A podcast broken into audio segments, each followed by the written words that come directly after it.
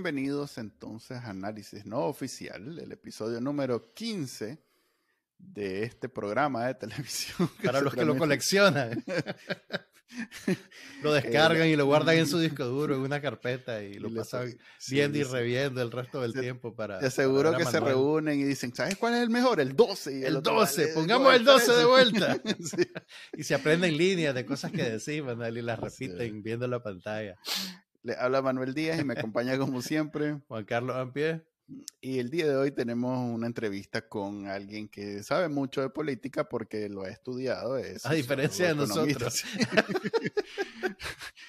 Vamos a obviar ese comentario grosero de Juan Carlos que eh, estamos hablando de Douglas Castro, un, miembro de AUN, que a su vez es miembro de la Alianza Cívica y pues está muy involucrado con la oposición en Nicaragua y le vamos a hacer preguntas precisamente sobre la oposición en Nicaragua y qué camino debería tomar la oposición a propósito de lo que acaba de suceder, de que Daniel Ortega le canceló la personería de 19 cámaras empresariales más todo lo de lo que pasa normalmente en Nicaragua, que echan preso a padres, en fin, mejor veamos el trending Nicaragua del día de hoy y vamos a entender qué es lo que está pasando en el país y qué es lo que la gente está leyendo más y viendo más. Pasemos con eso.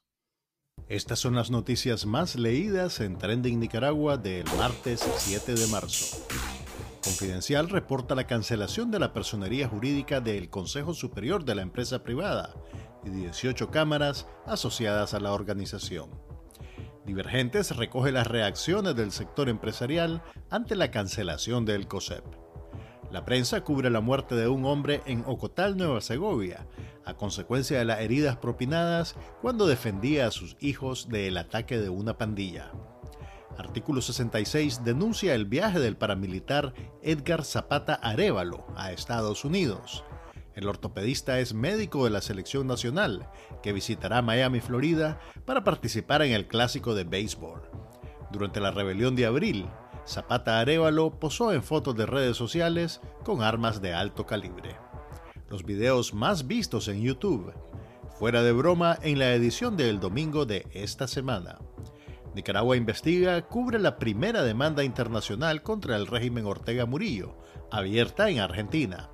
En Café con Voz, Luis Galeano entrevista a el expreso político Juan Sebastián Chamorro. Suscríbase a Trending Nicaragua en el canal de YouTube y la página web de Bacanal Nica. Bueno, bienvenidos a la sección de entrevistas de análisis no oficial. El día de hoy tenemos a un miembro de AUN, que aún está en AUN, eh, estamos hablando de... Eso lo ensayamos. sí, ese, chiste es escrito en el... Tenemos guionista. Eh, estamos hablando de Douglas Castro, eh, sociólogo, economista, alguien... A ver. aspectos académicos, check. Sociólogo y economista, hermano. Práctica en la política, check participó en, la alianza política, en la alianza cívica y todavía es miembro de AUN. De hecho, una de las preguntas que se me ocurren es, ¿existe todavía la alianza cívica? Y eh, credenciales contra Daniel Ortega, check, porque pues está exiliado y es parte de lo... Sí, ¿verdad? Sos parte de los despatriados de la segunda promoción. No, no. No sos. Yo soy, yo soy desterrado de facto, es decir, no me dan pasaporte, cédula ni nada. Pero, ok, no ganaste. no, estoy oficializado todavía. perdón, perdón, perdón. Entonces, lo que quiero decir es que es alguien con, quien podemos hablar eh, de, muchas cuestiones políticas, que es básicamente lo que quisiéramos hablar hoy con vos. Pero primero, bienvenido. Contanos, eh, bueno, no, no sé si dónde está, qué difícil es hacer eh, este tipo de cosas en estas circunstancias. Eh, contanos, ¿todavía sos miembro de AUN? ¿Todavía sos miembro de la Alianza Cívica? Eh, claro, yo sigo perteneciendo a ambas organizaciones. Yo estoy en Bogotá, en Colombia. Pues creo que no me van a venir a buscar aquí los paramilitares. Mm. Aunque uno nunca sabe. Pero no, sigo en las mismas organizaciones, en el mismo activismo que se ha circunscrito últimamente prácticamente solo a lo digital, pues porque en Nicaragua no se puede hacer nada. Y lo poco que se puede hacer físicamente es en Costa Rica y en Miami, pero yo soy el, último samurái en Bogotá, no, hay, no he conocido a nadie más de la oposición aquí. Ok, te diría que aquí en Houston tampoco hay mucho, pero la semana pasada, pues eh, eh, hasta alguien aquí al lado mío tenía, que era Juan Sebastián, o sea que ya no tengo autoridad para decir eso. Ya no soy solo vos, Manuel. Ya no soy solo yo. Pues, aparte de la gran cantidad de diáspora que hay en, Houston, eh, y algunos que no tengo autorización de decir que sí están aquí, pero que no públicamente hacen lo que hacemos nosotros. Pues. Ok, entremos en materia. Creo que lo más sonado todavía sigue siendo eh, la categorización que hicieron los expertos de las Naciones Unidas de calificar, como dije, categorizar al gobierno sandinista como algo muy similar a los nazis. Eh, son gente que sabe de lo que está hablando, o sea, no está hablando hiperbólicamente como cuando te dice tus brothers que sos igualito a que sos nazi vos porque no sé qué. Este, esto más si están hablando en términos científicos. Y digamos que ha sido eh, el, el espacio, la excusa para que muchos medios y mucha gente opinando alrededor del mundo los incluyen en esa categoría. Lo uno con que Daniel Ortega esta semana por fin salió de la casa que le piñoteó Morales Carazo y visitó Venezuela. Eh, he estado monitoreando en redes sociales que, por ejemplo, el asunto en las Naciones Unidas fue bienvenido en, Brasil porque fue la primera señal que hizo eh, Lula de divorcio con Daniel Ortega después de aquella entrevista donde defendió a, no defendió, pero digamos que atacó a Angela Merkel usando a Daniel Ortega como excusa. ¿Te estás refiriendo al anuncio de Brasil de que le brindará la ciudadanía a los nicaragüenses que fueron no, pero además votó eh, eh, eh, en algo en las Naciones Unidas. Lo digo porque estaba monitoreando. Yo por medios nacionales no me he dado cuenta. Cuando digo nacionales me refiero a Nicaragua. Pero en, en Brasil están hablando de por fin Lula dio señales que está condenando las acciones de Daniel Ortega. Entonces, eh, vos que estás en Sudamérica, eso suena de alguna manera. Yo sé que en Colombia, Argentina y Brasil, Nicaragua es un tema recurrente, pero más como referencia de lo más tóxico que puede ser la izquierda. Pues. Eh, ¿Has escuchado algo al respecto? Fíjate que hay bastante seguimiento a Nicaragua, sobre todo en Colombia y en Argentina, que es lo que he logrado ver, sobre todo con el tema de la solidaridad con la iglesia. Lo otro es que también, es positivo pues para la causa, porque el, el hecho de que es una relación tóxica también se utiliza como un arma para atacar a los gobiernos que son asociados con izquierda o progresistas y eso les mete bastante presión, pues porque lo que dicen los grupos más conservadores o derecha es, ustedes quieren ser como Nicaragua, miren a Nicaragua, eso es lo que quieren hacer aquí estos, estos gobiernos. Entonces, ese, ese es uno de los matices, pero también el otro lado podría decirse más auténtico en el sentido de una defensa más genuina de la democracia y de los derechos humanos, está presente. Sobre el tema de que lo denominaron un régimen prácticamente nazi y lo decía un alemán, pues un especialista en ese tipo de, violaciones, creo que es bastante importante, porque poco a poco lo que antes se consideraba una exageración, o cuando uno planteaba ese tipo de cuestiones, uno lo que le decían es que era un agorero, pues o que era un exagerado, pero realmente tenemos eh, evidencias y hay gente y organizaciones bastante serias que está diciendo realmente hacia dónde va esto, lo que ya es es algo bastante grave, inclusive comparado con los nazis. Pues ya decir que Nicaragua va hacia un régimen totalitario. Otra cosa, no sé si ustedes vieron el último informe de Variety Democracy que hace una categorización de los regímenes alrededor del mundo. Nicaragua está al fondo, solo superado por Corea del Norte, Siria, Eritrea. Es decir, nosotros estamos en ese selecto grupo, no es una exageración, porque inclusive hasta hace un año uno decía, Nicaragua va hacia Corea del Norte, ya te decían, te estás pasando tres pueblos, pero no, realmente hacia ahí vamos sí, lo vi y lo que logré apreciar, lo primero que hago siempre que veo esos rankings es ver dónde están Venezuela y Cuba. y, cuando veo a Venezuela y Cuba arriba, digo, ah, ahora sí. en realidad que los números están hablando y, están diciendo otra historia. Porque en Nicaragua, pues, la retórica es, estamos tuan y todo está, nunca hemos estado mejor, el comandante, el presidente, los pobres, vamos por buen camino, pero si los mismos números de ellos, porque todas estas todos estos rankings y, datos y eh, estadísticas salen a partir de los números que publica el Banco Central, eh, los ministerios del gobierno, eh, dicen esa historia, entonces eh, hay que tomarla como algo serio. Douglas. Fíjate que una cuestión a destacar sobre el caso de Venezuela es que en Venezuela cada vez se habla más de la nicaraguanización de Venezuela. Y hace como seis años nosotros hablábamos de la venezolanización de Nicaragua. Entonces se están invirtiendo, pues porque efectivamente Nicaragua ya no es como decían antes, una deriva autoritaria. Es un autoritarismo, un totalitarismo a la deriva, pues así, haciendo y deshaciendo. Ahora en Colombia, perdón, ¿hay cohesión alrededor de la oposición al régimen de Daniel Ortega o todavía la izquierda colombiana tiene, digamos, algunos ilusos que todavía ven a Daniel Ortega como una figura válida en la izquierda latinoamericana?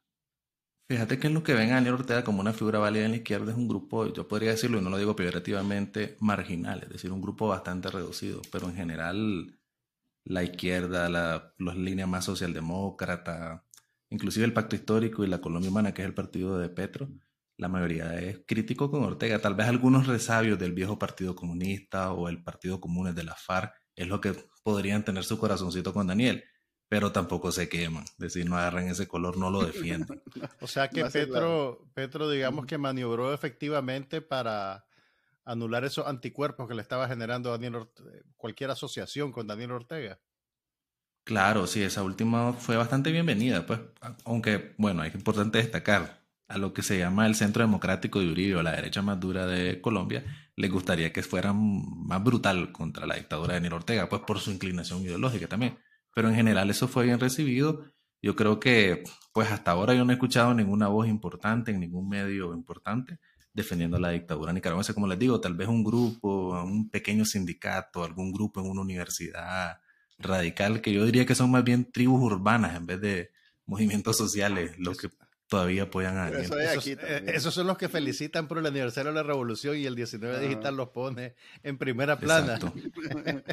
no, y además, eso hay aquí. Si vos rebuscas bien Estados Unidos, encontrar grupos que andan hablando locura en Twitter y en general, pues hacen manifestaciones de tres personas, así se turnan el, los letreros, se, los pasan para que hacen más letreros que gente.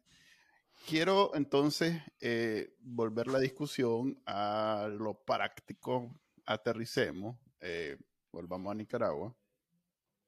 Eh, ayer, sí, ayer fue, destruyó todo el gremio la, de la empresa privada, obviamente no representadas al sector privado, pero en la Alianza Cívica sí trabajaron muy de cerca.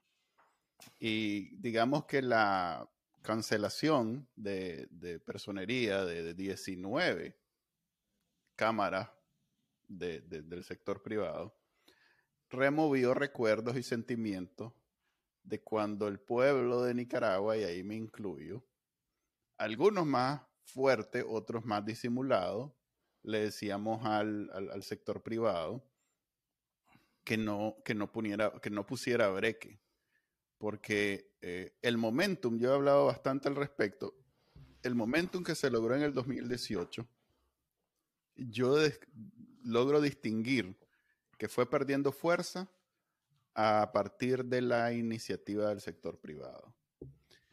Eh, cuando ponían trabas a los paros y este, no querían, o sea, eh, no, quiero ni, nombrar nombres ni, especificar exactamente cuáles eran las posiciones, pero sí, en términos generales, me siento con la confianza de decir que el primer momento en donde perdió fuerza todo ese momentum fue eh, por el sector privado. Tres tortillitas Diana después, está destruyendo completamente, después de haber echado preso a los presidentes, está destruyendo completamente el gremio. Eh, ¿Alguna enseñanza que pudieras compartir con nosotros de, de todo Fíjate que quiero ir de adelante para atrás y lo que viene. Yo creo que a la vista está una especie de estatización y mayor persecución al sector privado. Por eso digo que lo que pasó ayer no debería asustar a nadie. Creo que era parte del guion, del cuadro rayado que ellos tienen. Tarde o temprano los iban les iban a decapitar las organizaciones y más adelante, tarde o temprano, también van a afectar su propiedad privada, que es su principal interés. Eso es el futuro, lo que pasó ayer, y luego podemos ir lo que hacia atrás. Bueno, yo cuando uno ve el sector privado nicaragüense y lo trata de comparar con otros sectores privados, por ejemplo el del Salvador, el de otros países donde es más beligerante, nuestro sector privado nunca ha sido de primera línea, pues. Y cuando se metió... Los 80 sí.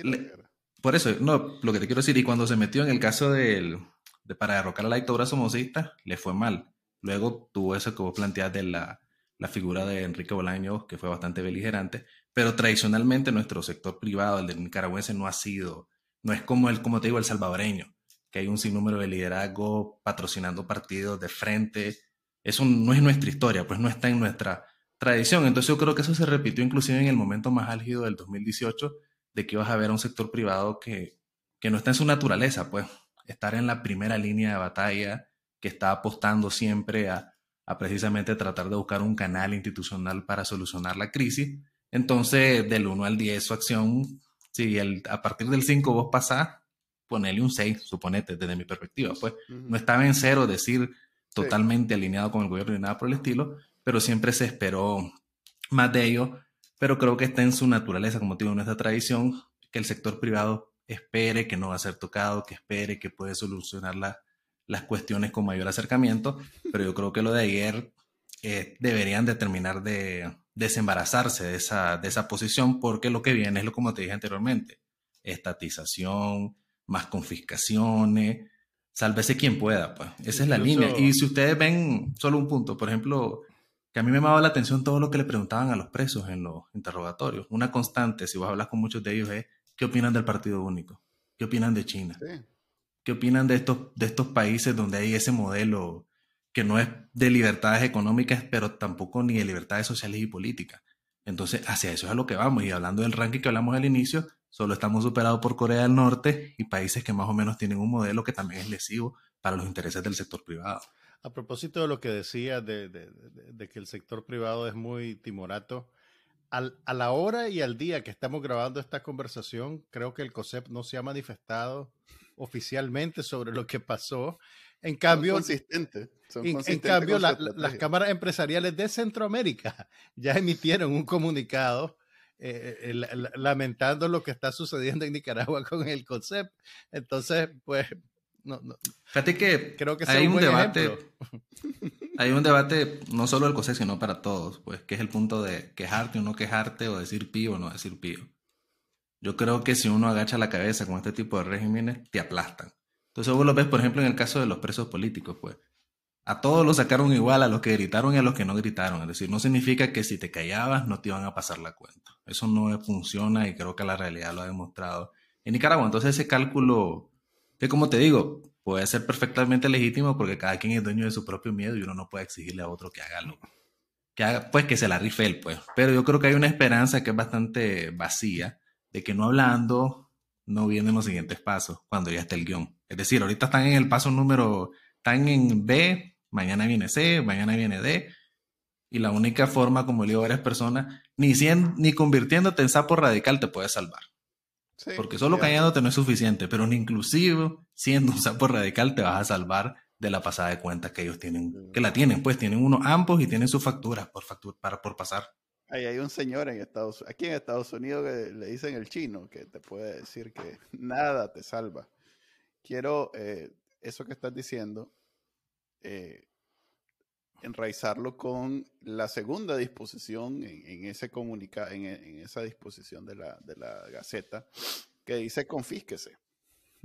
agarrar activos inmobiliarios y ver qué hacer con ellos. Y hace referencia a la ley esta que acaban de sacar de, lo, de la ONG, que no dice absolutamente nada. Pues, o sea, que aquí viene una piñata a lo descosido. a todas estas organizaciones, si tuvieron la mala suerte de tener algún tipo de, propiedades o de dinero que le deben a sus trabajadores y que no les han pagado, que han ido recogiendo, lo que sea, eso ya está en manos del gobierno, porque siempre han actuado de esa manera. Lo cual me lleva a la siguiente pregunta. Yo, era mi conclusión el día de ayer que informé, o sea, tipo periodista, informé sobre esta noticia. La agencia, la agencia noticiosa Bacanal Nica. Vamos para allá, Manuel, vamos para allá. 12 horas, después que sucedió el hecho. Pero bueno, al final e, e, ese es lo que la gente anda buscando, el comentario. Eh, la esperanza es que no toquen a los bancos. ese es la, esa es como la línea porque ya la economía está quebrada, ya eh, inversión no va, a Nicaragua no va a llegar. Mira, eso, de las líneas es complicado, porque antes la línea era la iglesia. Decíamos, Correcto. no van a tocar a la iglesia, la línea es la iglesia y, ya la pasamos. Correcto, entonces en términos políticos, sociales, la iglesia era la línea y ya pasaron de vía. Es más, los, los, familiares era una línea también y cuando echaron preso a los, a los señoras francesas aquella, que es familiar de la señora Villers y su hija. Villers, perdón. Perdón, es que no me aprendí su apellido, es bien difícil porque no sé hablar francés. Eh, ahora los padrecitos están cada vez más ah, religiosos ahí en las cárceles. En términos económicos, eh, después de haber cancelado todas las cámaras, haber deshecho el COSEP, la nueva línea que todo el mundo dice, no, no sé, imposible, ¿cómo va a ser eso? Es que le caiga a los bancos. ¿Vemos eso sucediendo? Sí, lo veo sucediendo y no solo eso, acuérdate que ya metieron preso a Luis Riva, que era uno de los gerentes. Es decir, ese fue una bomba nuclear en su momento y yo creo que ellos están dispuestos pues a asumir esos costos políticos. Creo que a veces nos tomamos muy a la ligera las famosas palabras de Tomás Borges, de que pasara lo que pasara, el peor costo que, puede, que pueden tener ellos es perder el poder. Sobre el tema económico, lo otro que hay que también tener claro es que ellos se están preparando para esto. Pues. No vamos a ver una Nicaragua con una hiperinflación, con una super escasez, porque hoy ya salieron curados de la crisis de los años 80. Si vos analizas la política macroeconómica de Nicaragua, ellos siguen el manual del Fondo Monetario, son bastante ortodoxos en eso, pero por el aprendizaje que ya tuvieron. Entonces yo creo que ellos calculan eso, entonces yo sí veo que pasen a atacar a los bancos, no veo ningún tipo de límite. Y no lo digo así como te digo como aborero, que yo deseara que pasara, sino que yo siento que es la que es la tendencia y que más bien hay que reafirmar este tipo de cuestiones para que la gente esté clara pues de que eso va a suceder y que más bien hay que prevenirlo, no solo reaccionar a que eso suceda, porque lo mismo, tal vez la, la estrategia es quedarte callado en, en, vista de que no te toquen, ¿no? Te van a tocar. Ahora bien, eh, Douglas, pero el régimen, vos mismo lo decís, ha sido muy cuidadoso en administrar su relación con los organismos internacionales que hasta la fecha le proveen de financiamiento. Pues el BESI es, digamos, el, ejemplo más claro, pero una medida de esa naturaleza, de expropiar y estatizar la banca nacional, no pondría en peligro acaso esa relación que es tan importante para la estabilidad económica del país? Fíjate que casualmente hoy estaba revisando el, artículo 4 del Fondo Monetario, el último que sacaron el año pasado, y ellos hacen mucho énfasis en mejorar el clima empresarial de Nicaragua. Entonces ahora vamos a ver qué va a decir el Fondo Monetario en el próximo artículo 4 que hagan. Yo creo que la apuesta es estar probando, como decían en el barrio, que vos le estás pegando con un hule, con un hule hasta que diga hay. Y como no han dicho hay, ellos van a seguir intentando. Pues por eso que yo digo que la, la, la estrategia es preventiva, de que se les diga que no pueden cruzar ese tipo de líneas, pero como nunca se les dice eso, yo creo que van hacia adelante y no tienen ningún problema con, con estropear ese tipo de relaciones porque han estado, por ejemplo, en el caso del BCE, yo no veo a Dante Mossi quejándose de que en Nicaragua expropiaron a, a los empresarios, sino se quejaba de que Juan Orlando Hernández tenía relaciones con narcotraficantes. Vamos a tener oportunidad de escucharlo. El, el 16 es el debate auspiciado por el diálogo interamericano, en donde Dante Mossi, el tocayo Manuel Orozco y el PhD Ryan Berg. Ryan Berg van a poder eh, discutir sobre las bondades del gobierno sandinista en Nicaragua y cómo eh, toda la derecha está empecinada en, en, en, hacerlo ver mal. Que por cierto, no sé si vieron este, la representante de Nicaragua ante las Naciones Unidas que otra vez tomó la palabra para decir, no me le digan régimen al comandante. Ante el Consejo de Derechos Humanos, ante el Consejo de Derechos Humanos. Ok, entonces... Ella estuvo en el primer diálogo, yo la recuerdo, la teníamos de frente. Son amigos en Facebook. Son amigos en Facebook. profesional. Eh, tiene una, larga, una gran carrera de, por delante en, el, en la diplomacia, esa, muchacha. Este... Era la segunda en línea de sucesión de, de, de aquel muchacho de UNEN, que me acuerdo, ya, se, ya, ya desapareció. Ah, usted, ¿cómo es que decía? Andino, no es andino. Lastimoso, es lastimoso. No, el lastimoso es el, el, era otro. Era el tercero en la línea. Es un gran currículum de toda esta gente. Eh, lo que quiero decir es que la agarraron periodistas nicaragüenses, no estoy claro de qué medio, eh, a la salida de esas reuniones en las Naciones Unidas y le preguntaron, ajá, no tenés comentario de que te dijeron nazi, no tenés comentario de todas estas violaciones, que, le digan criminal de lesa humanidad a tu jefe, y en fin, pues estoy parafraseando, obviamente. Entonces, eh, eh, ella, pues, silencio, completamente silencio. Y, y, al final de cuentas, esa es la estrategia del gobierno fuera de Nicaragua. no decir nada, eh, quedarse callado, a menos que sea Daniel Ortega, porque ahorita en Venezuela él se ha despachado hermoso, llamando a las Naciones Unidas un, engaño, una pantomima. Pero eh, mi esperanza de ver a Dante Mossi eh, abiertamente aceptando que Daniel Ortega es criminal de lesa humanidad y dictador y que los reales son para financiar. Eso no va a pasar, más. Ya te voy a decir, ya te voy a adelantar lo que va a decir Dante Mossi a toda cosa que le pregunten. Nosotros somos banqueros y nos fijamos en los números. No nos metemos en política. No nos metemos en política. Eso es político, eso es político, eso es interno de Nicaragua. Nosotros solo seguimos las reglas de la banca. Eso, es lo que va a decir.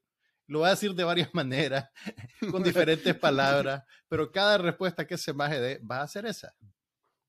Pero fíjate que yo creo que está haciendo media la presión, pues el hecho de que lo veamos haciendo propaganda al gobierno de su trabajo entonces yo creo que esa es una línea de acción que hay que continuarla, pues, porque a pesar de que el día que no se mete en política, en derechos humanos y que solo está en el tema económico, porque va al debate, porque pasa todo el día defendiéndose en redes sociales y no le interesa. Entonces yo creo que el aprendizaje de lo que sucedió en estas últimas semanas con Dante Mossi es que hay que seguir dándole, pues, a, este tipo de gente y que paguen los costos políticos de sus acciones, pues, porque eso es una falacia de que el financiamiento de la dictadura no tiene consecuencias políticas en Nicaragua. Por lo menos tienen que pagar un, costo reputacional, creo yo. Eh, las personas que se vuelven cómplices necesarios, digamos, del, régimen. Y además que el Dante Mósil, yo creo que además de, porque muchas veces está como el funcionario, como el del Fondo Monetario, que no sabes ni su posición ni dice nada. Pero Dante Mósil ha dicho de que por, qué pobrecito la dictadura, que los han sancionado y que no se han defendido, que son medidas unilaterales. Ha ido más allá del deber. Exacto. Y no solo eso, sino vos lo ves en su foto, vos ves a un típico burócrata de organismo internacional, bien serio, care póker, pero te vos lo ves emocionado con Daniel. Yo me acuerdo, yo me acuerdo que en la, en la inauguración del edificio nuevo del BESI en Nicaragua, creo que fue el año pasado, cuando le tocó hablar, pues él dijo que había tenido una crisis de salud, que había estado hospitalizado y que cuando se, despertó después de la anestesia vio unas rosas amarillas que le habían mandado el comandante y la compañera y que eso quiere decir amistad y que eso lo había conmovido profundamente. Entonces, pues que tal vez esas rosas fueron la mejor inversión que ha hecho el comandante y la compañera en los últimos años, pero bueno. No, yo creo que hay una cédula en el, futuro. sí, hay una cédula. Ya está el combo listo, el combo Funes. El combo Funes ya está listo para... Que por cierto, eh, yo no me extrañaría hablando de aliados y antes aliados y ahora no aliados y en fin, que César Zamora de pronto aparezca en Costa Rica. En Colombia no te lo has encontrado o aquí en Estados Unidos. Creo que es mexicano César Zamora, mm. entonces es más probable que aparezca en México si acaso. Cierto, cierto. Eh, Pero tampoco hay que asustarse si amanece en el chipote. Pues. Sí, yo le decía que durmiera en el patio escondido por si acaso.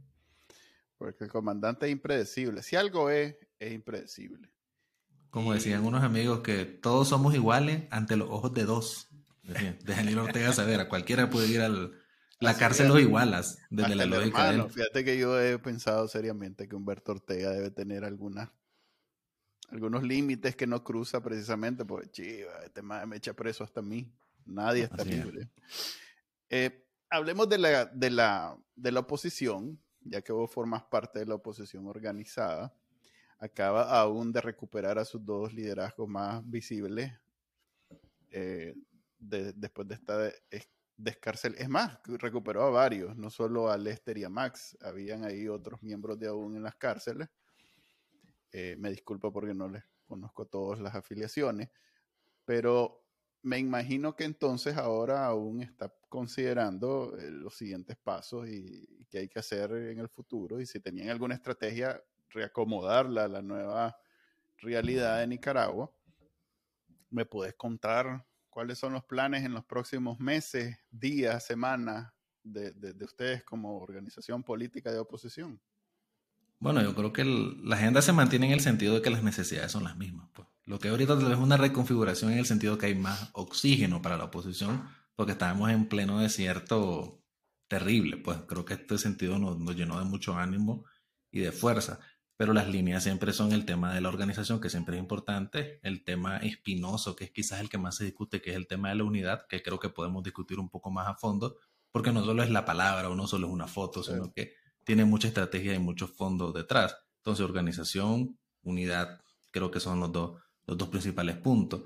Y las velocidades, que para algunas personas tiene que ser ultra veloz para dar ese resultado que hemos visto anteriormente, solo una foto o algo bastante superficial y los que pensamos de que tiene que ser algo más serio porque no podés cometer más errores ni podés decepcionar y hacer un proceso que al fin y al cabo termine colapsando. Es decir, creo que un proceso de aglutinamiento de la oposición tiene que ser lo más serio, lo más viable posible, con una estrategia bastante clara. Entonces, esos son los principales puntos. Ya a, nivel de organización. las preguntas específicas. ¿Ustedes son parte de la alianza? O mejor dicho, ¿la alianza cívica existe todavía? Sí, nosotros somos parte de la alianza y la alianza también está en las conversaciones con todos estos grupos sobre lo que hay muchas leyendas negras encima, pues. o sea, es que surge un grupo y hay gente que dice, detrás está Humberto Ortega o detrás está no sé quién. Pero es parte de la ah, política. son parte de Monteverde ustedes, son parte de Monteverde. No, la, la, Alianza Cívica está en esas conversaciones. Nosotros a través de la Alianza también estamos. Es decir, las conversaciones y los diálogos con los otros sectores de la oposición nunca se han, nunca se han terminado, son constantes, son permanentes. Pues. Pero como te digo, ahorita están, porque también yo creo que hay que entender que los principales, pues una palabra no tan buena, los principales activos de la oposición estaban en la cárcel. Toda la legitimidad que salió se está reacomodando personal, políticamente, pues legal, su estatus migratorio. Estamos en todo, en ese, todo ese proceso de, de reacomodo. Pues. Ok, ¿y cuáles son entonces? Porque a ver, la semana pasada con Juan Sebastián hablamos sobre eh, unidad y estrategia. Y yo pues, metí ahí mi, propuesta, que voy a insistir en ella, que si bien no hay la posibilidad de unas elecciones en Nicaragua, y aunque hubieran, son de mentira, eh, pero sí hay trabajo por hacer y, y, en vista que no hay elección, entonces no hay esa dificultad de quién va a ser el candidato, que es básicamente lo que siembra la desunidad en toda la oposición. Podemos hablar en términos de este trabajo se reparte de esta manera con todos los que están en disposición, porque hablemos claro, no todo el mundo puede vivir en función de todo esto. Pues. Claro. Eh, y quizá el primer paso de su unidad, porque algún trabajo tiene que haber de por medio para que se realice, realmente se dé, es precisamente ponerse de acuerdo en esa estrategia. Eh, no sé si me di a explicar, porque al final lo hice bien enredado, pero ¿cómo la, cómo la oposición no se puede sentar todo mundo, todos los sectores, sin ninguna, eh, ningún pleito entre izquierda-derecha que al final siempre va a haber, porque ahí son posiciones antagónicas ideológicamente, para dividirse el trabajo cada quien en su área y, por lo menos podamos ver los nicaragüenses que tenemos ese, ese miedo bien fundamentado en que nunca va a haber unidad en la oposición, que sí hay una coordinación de todos los sectores trabajando todos hacia una misma eh, estrategia. Y crear esa estrategia puede ser el primer paso. Aquí no, lo decíamos, a ver, ver, ver a ustedes tres, que son los que andan activamente, cuatro pues, porque voy a incluir a Peraza, que ya dijo también que él tiene aspiraciones políticas, pero Medardo, Juan Sebastián y Félix, que andan dando entrevistas y, andan, o sea, fueron, es visible pues que tienen todavía aspiraciones políticas. Eh, verlos unidos, eh, planteándose una estrategia y trabajando hacia ella. Claro, yo soy bastante optimista en este tema de la unidad de la oposición, porque tampoco yo nunca la he visto tan grave, pues porque yo creo que también hay como una narrativa de que se están peleando, que se odian y todo ese tipo de cuestiones. Eso no es tan real, como te digo, toda la oposición vive hablando, están en los mismos grupos de WhatsApp, se reúnen a cada rato. Entonces, más bien, también hace falta un esfuerzo de comunicar de mejor manera ese tipo de puntos. Ya sobre el tema de la estrategia, pues también nosotros también planteamos algunos puntos, pues que es el tema, la unidad también se necesita para ser interlocutor más cohesionado de cara a la comunidad internacional y sobre todo al, porque yo creo que Estados Unidos y la Unión Europea ya está ganada, pues ya están totalmente convencidos de que Nicaragua es una dictadura a la que hay que presionar, pero se necesita hacer ese trabajo con mayor profundidad en América Latina y en Centroamérica, porque la dictadura se ha trincherado en Centroamérica. El hecho de que el BCE sea el principal sostén financiero es reflejo de ese atrincheramiento político en la región.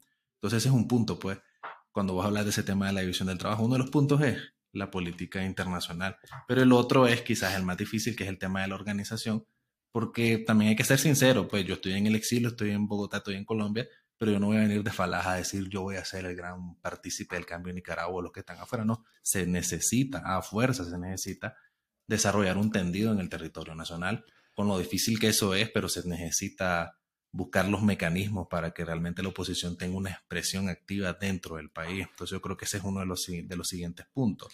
El otro tema que es delicado es este tema de candidaturas o el tema electoral, porque eso siempre genera suspicacia, la suspicacia de la gente que dice, bueno, estoy trabajando aquí, pero no quiero ser escalera de nadie. Eso es lo típico que te dice cualquier nicaragüense que está organizado políticamente. Entonces, ¿cómo te vacunas para ese tipo de desconfianzas que salen sobre todo más de gente de base, pues, de que los intereses de candidaturas en torno a pretensiones políticas no están por encima de los intereses de una organización o de una agenda más consensuada. Creo que ahí es donde se necesita esta discusión más seria que decía al inicio de la estrategia de la oposición, el tema de las reglas del juego de la oposición, porque claramente es legítimo que una persona tenga aspiraciones políticas. Yo creo que Nicaragua se ha satanizado y eso es lo único que beneficia a Daniel Ortega. Dice, solo Daniel Ortega tiene derecho a aspirar al poder en Nicaragua para mucha gente. Los demás son perversos si quieren. Pues que no Daniel, así, Ortega, pues. Daniel Ortega es muy inteligente en el sentido que siempre dice que es el pueblo el que tiene. Él no es, no es Daniel Ortega, es el pueblo. Ahora, Douglas, esa, esa reconstrucción, digamos, del tendido opositor dentro de Nicaragua, en estas circunstancias, ¿cómo, cómo, cómo se ve? Eh, ¿Cómo se hace en la práctica y, qué es lo que aporta, digamos, a esta nueva etapa de resistencia, si la queremos llamar así? Mira, a mí, a mí me es difícil, como te digo, decir ese tipo de cuestiones porque yo no estoy en Nicaragua y precisamente me fui porque, bueno, yo hubiera estado preso y no, no quería pagar esos costos tan terribles en ese momento. Por eso te decir, es muy difícil para las personas que estamos afuera decir, bueno, adentro organizan algo por el estilo, que haya verga, y si la gente te está afuera diciéndonos que nos vayamos a exponer. Pero existe, existen experiencias similares en, Cuba, en Venezuela, en, en, países que han experimentado o que experimentan aún regímenes de esta naturaleza.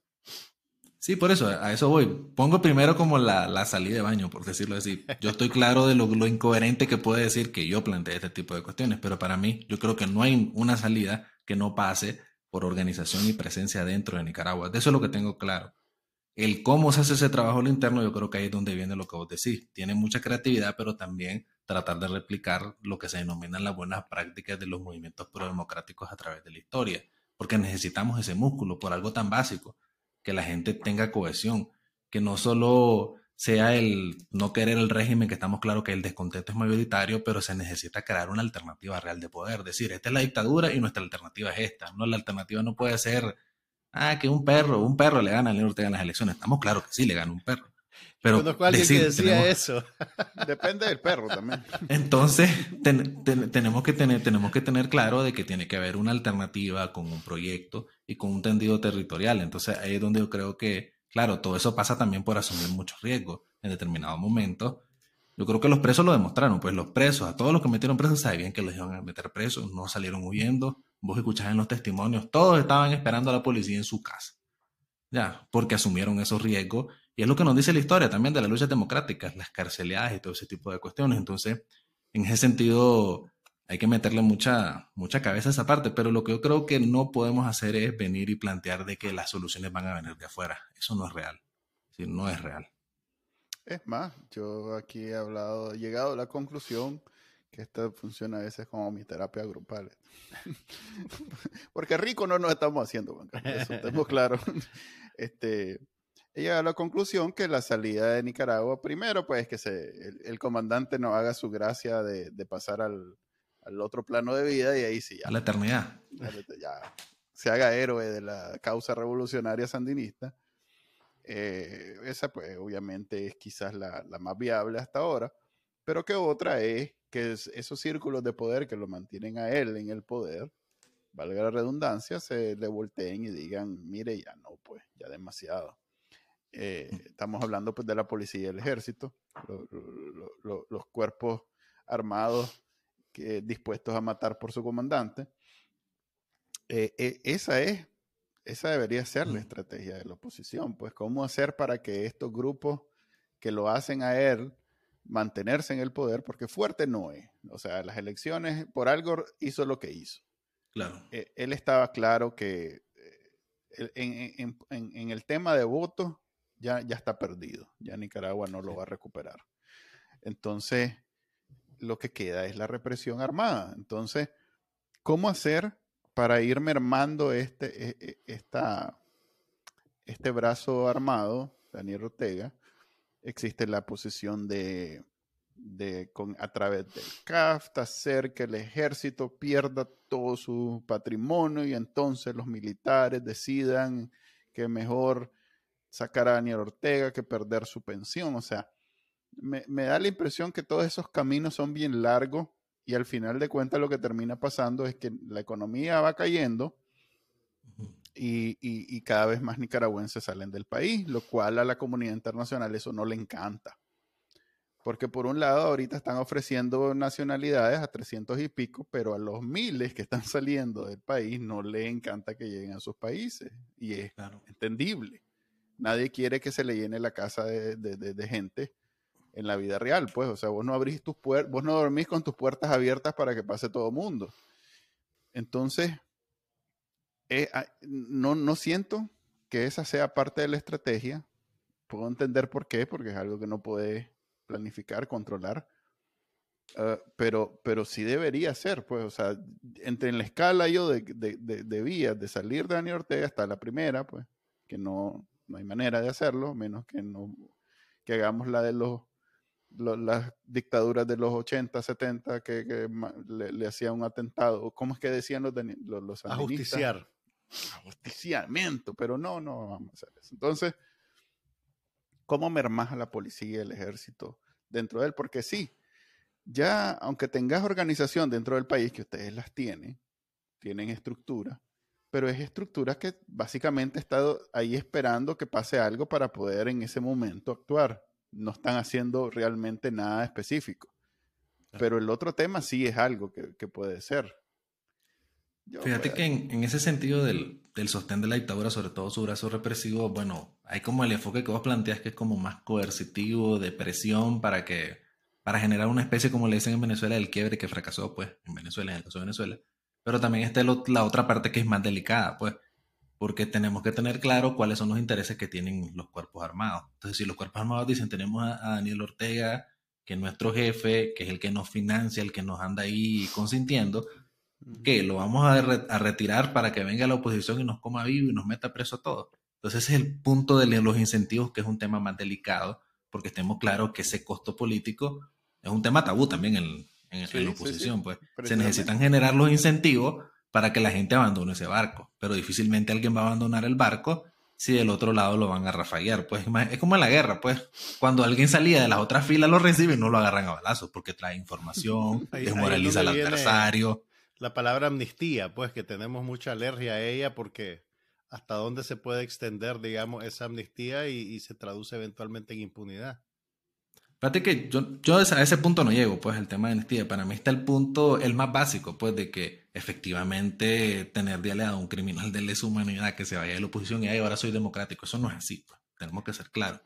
Pero también hay un sinnúmero de actores dentro de la policía y el ejército que no están involucrados en esto, pero que no tienen la presión ni los incentivos suficientes para dar ese paso. Entonces yo creo que ahí es donde necesita ese equilibrio, pues generar los incentivos. Y cuando me refiero a incentivos es estas personas tienen futuro en la próxima Nicaragua democrática, porque si no tienen, se quedan con, la barbaridad que están actualmente. Pero vuelvo, eso es delicado, no estoy hablando con, para mí, el criminal de lesa humanidad difícilmente, no hay amnistía que lo salve actualmente prácticamente, porque ya, ya, pueden decir, los muchachos, chalos de aún los van a ir a denunciar a España, a Colombia, a Argentina, a donde se pueda denunciarlo para activar la jurisdicción universal. Eso es un problema para ellos terrible.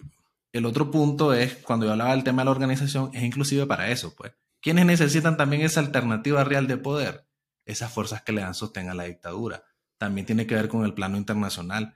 La, comunidad internacional dice, si cae Daniel Ortega o lo presionamos suficiente para desestabilizar lo que se vaya, ¿cuál es la alternativa? Si no hay, es un vacío. Entonces la organización territorial con estrategia te sirve para todo eso, de cara a la comunidad internacional, que eso es alternativa, de cara a esos poderes fácticos que digan quién es el interlocutor, pero luego viene ese tema más delicado que te digo anteriormente de los incentivos, que eso es muy difícil porque efectivamente en Nicaragua hay una polarización ocasionada por la dictadura, hay crímenes, hay también odio, que es normal, pues porque hay mucha gente que quiere exigirle a una víctima que le masacraron al hijo que ponga la otra mejilla o que se comporte como Jesucristo. Eso no es tan fácil. Pues. Es normal que la gente reaccione de, de, esa manera, pues de rechazo a lo que se ha cometido en Nicaragua de parte de la dictadura. Pero ve que interesante, porque, ok, estos criminales de lesa humanidad que ya no tienen ningún tipo de salvación, eh, digamos que Marenco encaja en esa, en esa descripción y está en el chipote. O sea que, si bien está el tema de incentivos, pero también el, tema del, o sea, la zanahoria y el palo. Y el garrote. Y el garrote.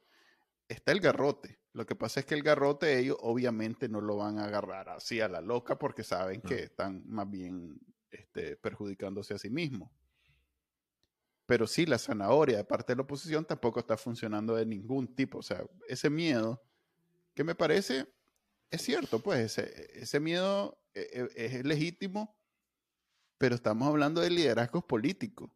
yo, si yo como opinador me, la he rifado con ese tipo de polarizaciones y, he expuesto eh, mi persona digital, digamos, al escrutinio y el a ver, una palabra elegante ahí, Juan Carlos, para decir que me agarraron en pandilla en todos lados. O sea, linchamiento, al linchamiento, Un político es lo, es lo menos. O sea, sobre todo porque es una, una, una, una, una solución que hay que explorar.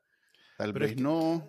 Es que, mira, yo creo que también, a propósito de lo que decís de Marenco, uno de los talones de Aquiles de la, del régimen tiene que ver con que se está volviendo contra su propia gente, por el motivo que sea, pues porque hicieron negocios por debajera, se apropiaron de un terreno, eh, lo que sea, pues eh, eh, yo creo que eventualmente eso va a ser mella. Mm, pero no son brutos, pues no van a agarrar y a, a, lo descosido volarse a todos los que hacen posible. O sea, hasta ese Mae Marenco, primer, ya ves que lo hicieron bien.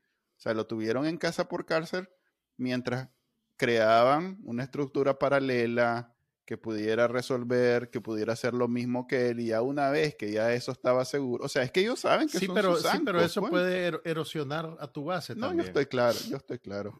Yo estoy claro, pero debería haber trabajo en las dos vías, ya que ellos hagan su trabajo de destruir su propia círculo de, de poder, pero que nosotros también hagamos el trabajo de ir endulzándole el oído a todos estos criminales que yo estoy claro del, del, costo político que tiene, pero al final de cuentas ese es el trabajo en este momento. Si sos político, ese es tu trabajo, pues, o sea, por un lado está el trabajo bonito de ir a las Naciones Unidas a decir todas las barbaridades que hace Daniel Ortega, pero por otro lado está el trabajo feo de ver qué, qué, sería el incentivo que logre convencer al comisionado de Bellán de no seguir apoyando a Daniel Ortega. No, yo estoy de acuerdo. Es decir, creo que ese es uno de los grandes talones de Aquiles de, lo, de esta nueva clase política, sociedad política nicaragüense, que la mayoría viene de la sociedad civil, que es precisamente que asuman costos políticos. A mí también me han linchado por cuestiones que he dicho, pues porque efectivamente también no tengo problemas con plantearla. Y efectivamente se necesitan generar esos incentivos y aquí es donde vienen todas estas cuestiones que hablan de justicia transicional, que precisamente pasan por generar, tratar de garantizar, porque el objetivo es la no repetición, el objetivo es de institucionalizar el país. En determinado momento, la justicia así penal tradicional puede ir en contravía de una solución para democratizar el país. Yo creo que se necesita explorar esos mecanismos. Por ejemplo, en todos los países donde hubo transición democrática seria, no como la de Nicaragua, pues porque creo que la de Nicaragua ya quedó demostrado que colapsó nuestra transición democrática porque no tuvo ni eso, pues no tuvo ningún mecanismo de verdad, de justicia, de reparación. de no repetición ni se puso sobre la mesa. Pero hay experiencias en otros países donde, suponete, bueno, vos sos un criminal de lesa humanidad brutal como Marenco, pues, que creo que está más que demostrado. Bueno, ¿cuál es la alternativa? Que, bueno, ya está preso por la dictadura. Sí, en ese caso, ya. Su, su perspectiva es como que, bueno, voy a estar preso para Daniel, si gana la democracia, voy a ser preso de la democracia también. Entonces, ¿cuál es el mecanismo que se puede generar para que esta persona contribuya a la verdad, a la reparación y todo ese tipo de cosas? Ahí es donde vienen estos mecanismos que pasan por tratar de, ponderar o moderar el tema de, no solo es el tema de la, de la condena penal o ese tipo, sino que también traten de retribuir, disminuyendo ese tipo de cosas, algunos beneficios a través de aportar a la reparación, a la verdad, este tipo de cuestiones. Pero como te digo, es un tema espinoso. Yo no veo a un candidato, pues es el problema también de ser candidato, planteando eso, porque lo van a rafaguear y el otro candidato va a decir, este es un bárbaro que está promoviendo cosas, nosotros aquí lo que queremos es que linchen a todo el mundo. Suena como que es muy temprano para, para, para empezar a hablar de eso, ¿no? Pero y que es muy temprano para mí. Es muy temprano hablar de candidaturas actualmente, pues por eso es que digo, eso también intoxica muchas veces, aunque yo te digo, es legítimo y el tema de justicia, casualmente nosotros vamos a tener mañana un taller sobre justicia transicional con un experto internacional. Ese tema es terrible, pues. es terrible, pero se tiene que abordar. Lo que no puede pasar es que, que no lo abordemos, porque también está el otro problema de que en vía del pragmatismo, que digamos, vamos a solucionar, vamos a una negociación y impunidad total, eso, eso no es viable. Primero, no, va a solucionar el problema. y lo otro es... Eso no funcionó, porque eso fue lo que hubo en Nicaragua, pues, de alguna manera. Y además que el que se meta a ese tipo de cuestiones, la opinión pública lo va a chicharronar, va a desaparecer de la política nacional prácticamente. Lo que pasa es que todo, eso, todo esto son procesos y nosotros todos lo queremos a la misma vez. Pues. Manuel Díaz, dame caballero. No, yo, estoy, yo, es más, aquí yo estoy en, en, una posición diferente a ustedes porque dicen, ya habrá momento, pero yo más bien veo este el momento. Este es el momento de ofrecerles el cielo y la tierra, todos esos eh, asesinos de la policía y el ejército que todavía están fieles al comandante y, que tal vez, ya, que el comandante no lo echa preso, tal vez le... Es más, ahorita los presos políticos andan diciendo que varios de los carceleros que tenían ahí de pronto aparecían en Estados Unidos. ¿Cómo se dan cuenta? No lo sé, pero que aparecían en Estados Unidos. O sea que es gente susceptible. Claro. Eh, y es sí, no, hay una descomposición y eso pasa también porque, bueno, también lo otro que hay que ser claro es los escenarios de Nicaragua. Yo creo que el escenario más cercano es la dinastía. Y se escucha brutal y terrible, pero lo más es más probable que Rosario Murillo tome el poder y que ella se lo herede a Laura Ortega que en el corto mediano plazo haya una transición a la democracia. Sin embargo, eso, eso lleva un sinnúmero de costos internos, pues.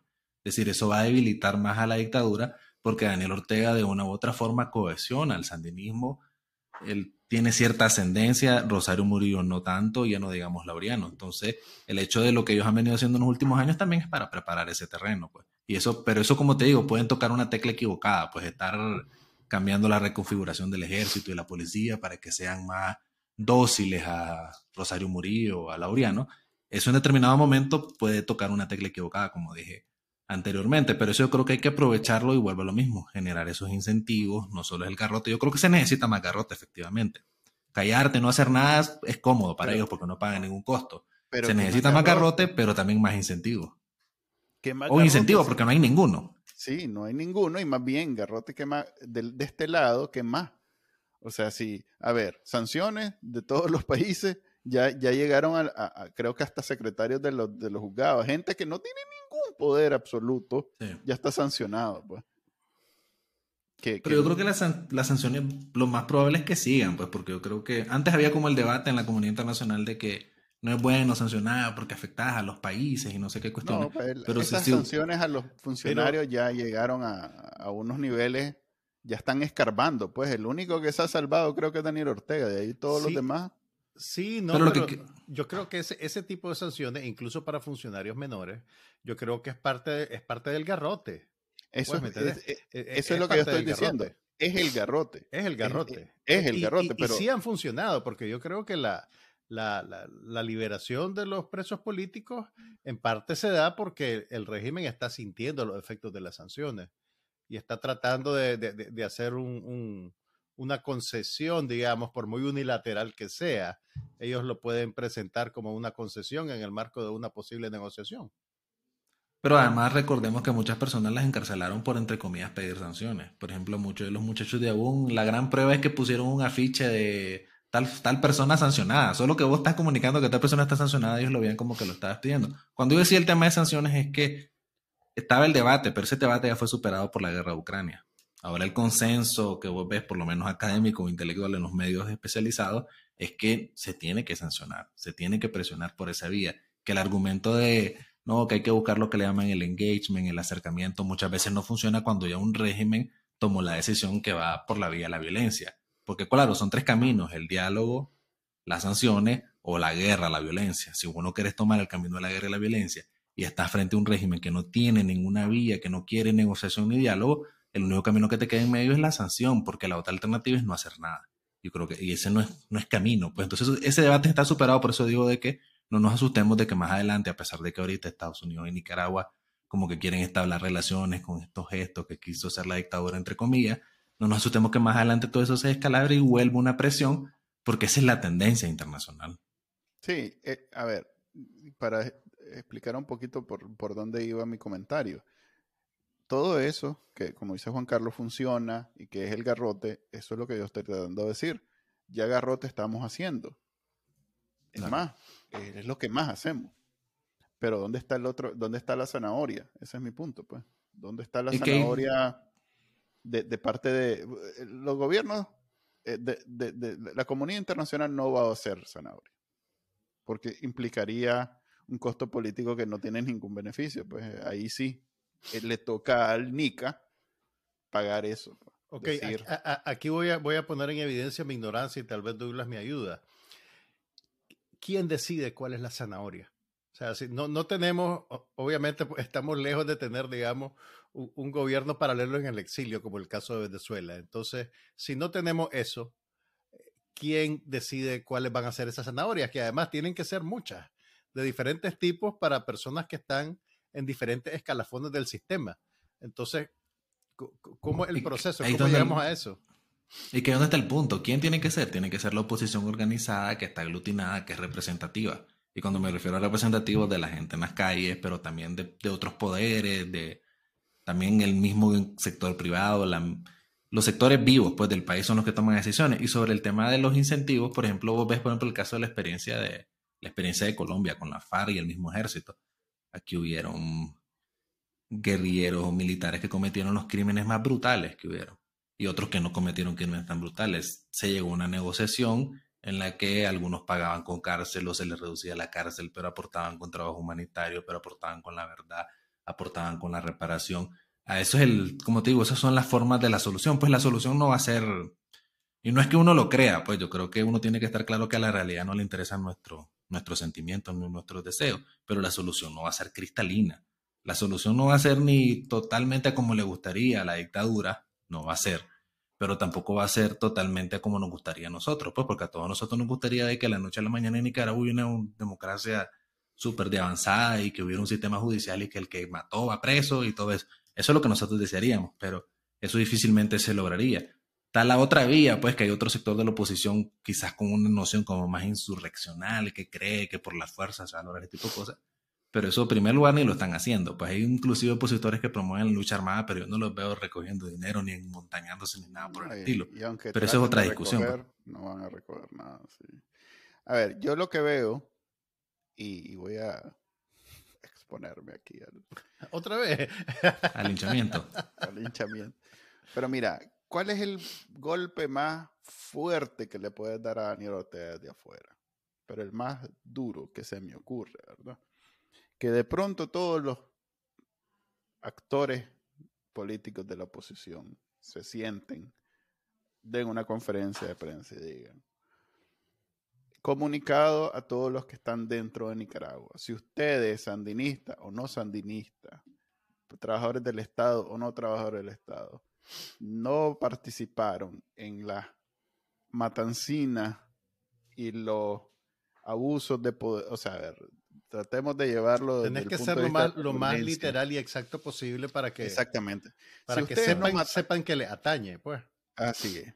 Si ustedes no mataron a nadie, no se preocupen que la Nicaragua, que Nicaragua sigue siendo su país. No vamos a desterrar, no vamos a echar preso, no nos vamos a vengar. Tipo Doña Violeta en su campaña del 90.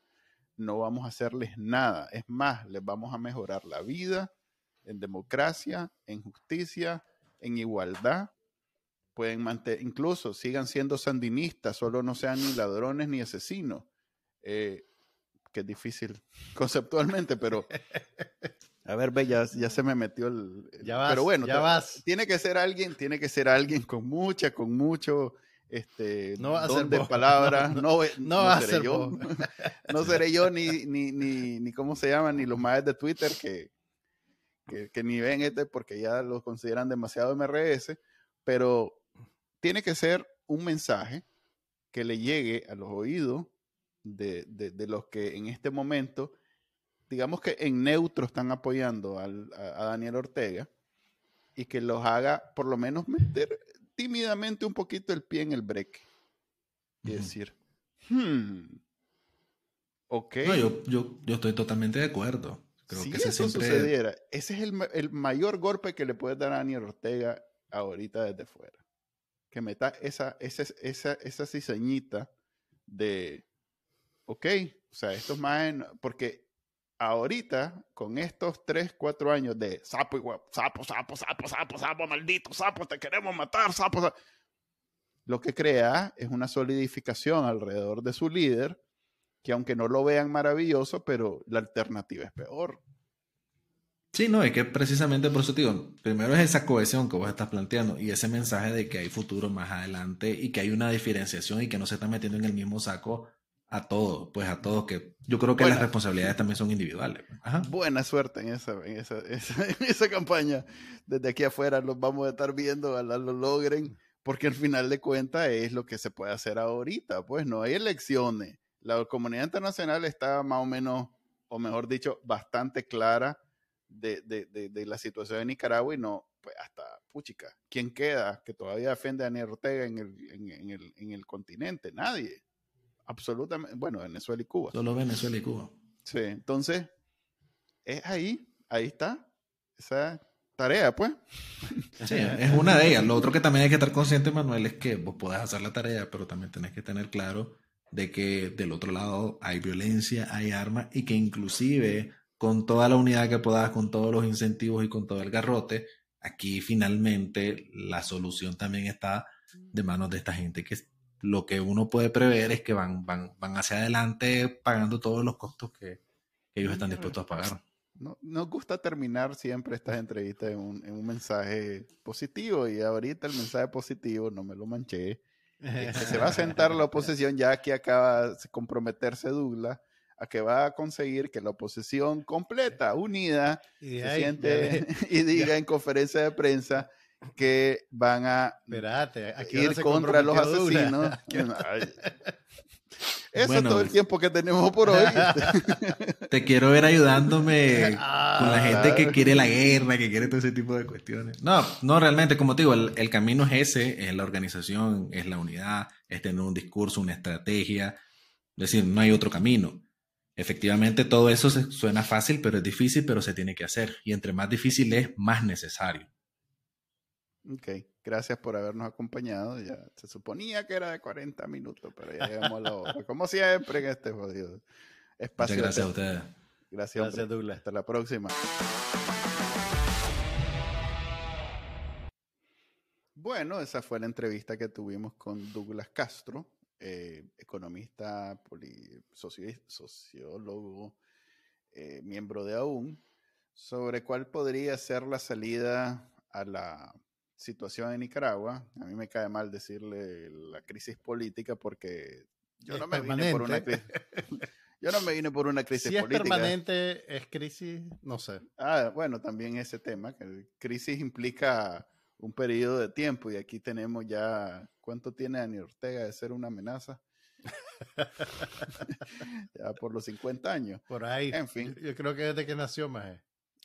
Pero hablemos de, aprovechando que estamos hablando del comandante, que nunca hablamos de él, hablemos de su reciente, que bueno, ese es uno de los temas que quiero hablar, su, su reciente incursión en las redes sociales porque el comandante Daniel Ortega, el famoso Masacrín, ya tiene cuenta de Twitter y cuenta de TikTok además. O sea que está, está plantando su bandera en las redes sociales, Manuel. Sin cheque azul, porque no tiene para los 8 dólares. Tiene 4 mil millones de dólares que le piñateó a, a, ¿cómo se llama? A Chávez, pero no tiene y no le quiere dar 8 dolaritos a Elon Musk, que está no le necesitado. Así pero mira, si lo quieren que encontrar, me sorprendió. Espérame, hablemos, hablemos. Si lo quieren encontrar, su eh, apodo, su nombre, su usuario en Twitter es Presidente de Paz. Así como, ¿cómo es que se llama cuando hacen, eh, cuando son seguidores de algo? Cuando, a ver, cuando es irónico, cuando ironic, ¿cómo es que le llaman? Cuando como cuando la gente de pronto usa una moda que obviamente es ridícula, pero es con la intención de hacerlo Lo hacen irónicamente, sí, lo hacen irónicamente. Él, él así se puso el, Yo creo que está, está, troleando. Empecemos con que está troleando. Correcto, está troleando el Está troleando. De dice poneme ahí. ok, pero eh, espérate, creo que le estás dando demasiado crédito. ¿Vos crees que realmente el comandante se sentó y dijo, quiero tener una cuenta en Twitter que voy a estar chequeando y escribiendo y poniendo mensajitos. ¿Vos crees que es como, como Bukele, que, que Bukele en algún momento, probablemente ahora ya tiene quien se la maneje, pero al principio Bukele era su cuenta y realmente era él el que estaba tuiteando y viendo cosas. O Donald Trump también, era él mismo y te dabas cuenta por, por, los errores de ortografía. pero vos crees que el comandante está haciendo él sus tweets? No, yo creo, es más, voy más allá. Creo que el comandante ni siquiera entiende que No sabe, no sabe que le abrieron una cuenta en Twitter. aunque sepa, o sea, lo sabe solo de forma nominal, pues. O sea, mm. todavía para él esto, todavía el correo electrónico debe ser para él. A ver, un fax. Que, se lo impriman, que se lo impriman y que se lo lean. Correcto, correcto. Para él es un fax diferente a los teléfonos. Pues no, esto de Twitter debe ser un concepto demasiado abstracto para la mente de... A ver, entendamos, este un señor que todavía habla, todavía dice discursos de la Guerra Fría, como que fueran eh, del día de hoy. O sea, estamos hablando, a ver, discursos que tenían, tenían sentido en, a inicios de los 80 ese es, eh, ahí está su, su zeitgeist, pues ahí, ahí está su mente. Eh, ahí se quedó. Ahí, se, quedó. Ahí se quedó, entonces. Ni siquiera había internet. Ni siquiera... a ver, ¿te imaginas a alguien que, digamos, viaja en el tiempo y te vas al, al 81 y le explicas trata de explicarle a esa persona Twitter. Entonces, ahí, ahí está mi respuesta. Pues. Tengo, tengo otra pregunta para vos. No sé, diga TikTok. Pues. Estamos, ya... Eh, ah, bueno, tiene también cuenta de TikTok. Pero aquí, está mi pregunta para vos. ¿Quién, estamos de acuerdo que el comandante no maneja su cuenta ni escribe? Ni mi pregunta para vos es, ¿quién maneja la cuenta del comandante? El, el troll más valioso del Troll Center, la compañera Rosario o uno de sus hijos? Pues mira, aquí me voy a poner mi sombrero. Ponete tú, ponete tú. De experto en, en tu sombrero de experto en marketing digital. A ver. A ver, es que ya le hice su OSINT, que es así se le llama la investigación que puede hacer de lo que ya había disponible, que no es nada secreto, pues. Esta cuenta fue creada el 31 de enero de 2022 y ya había gente que la estaba usando. O sea, quiero decir que ya había gente que le hacía referencia a, e, esa cuenta como Daniel Ortega. Mm. O sea que ya tenía, o sea, ya tenía una, a ver cuál es la palabra, ya había sido respaldado como, como, como, algo oficial. Pues. Ok. Vaya, pero yo no me di cuenta. Para mí esto es noticia. Es, más, solo tiene 1200 seguidores, o sea que el majecito que le encargaron abrir la cuenta y como 10 más más sabían. ¿Qué te puedo decir? Eh, aquí está. ha publicado tweets. Primero que solo ha publicado como 150 tweets. Desde el 2022. Desde, los, desde enero ya tiene un año y dos meses. Tiene, a ver, 12 meses, son 13, 14 meses, pues.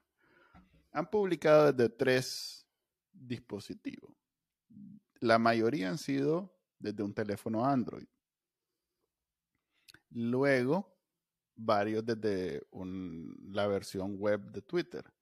Y unos cuantos desde un iPhone. Entonces, para mm. mí, ¿qué quiere decir esto? Que la Camila o alguien similar o el equivalente a la Camila, pero Daniel Ortega, porque la Camila es eso para la vieja rimada, eh, el, que, el que sea que hace eso para Daniel Ortega debe andar un Android y ese debe ser el más que hace.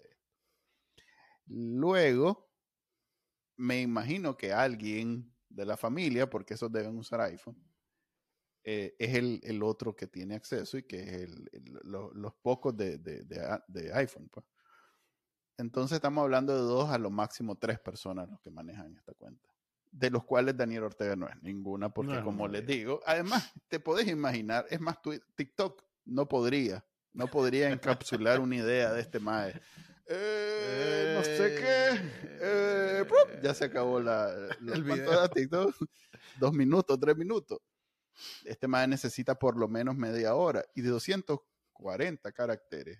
260, lo que sea ahora que puede ahora hacerlo más grandecito, sí, ahora puede tener un poquito Por eso ya llega a 200 algo.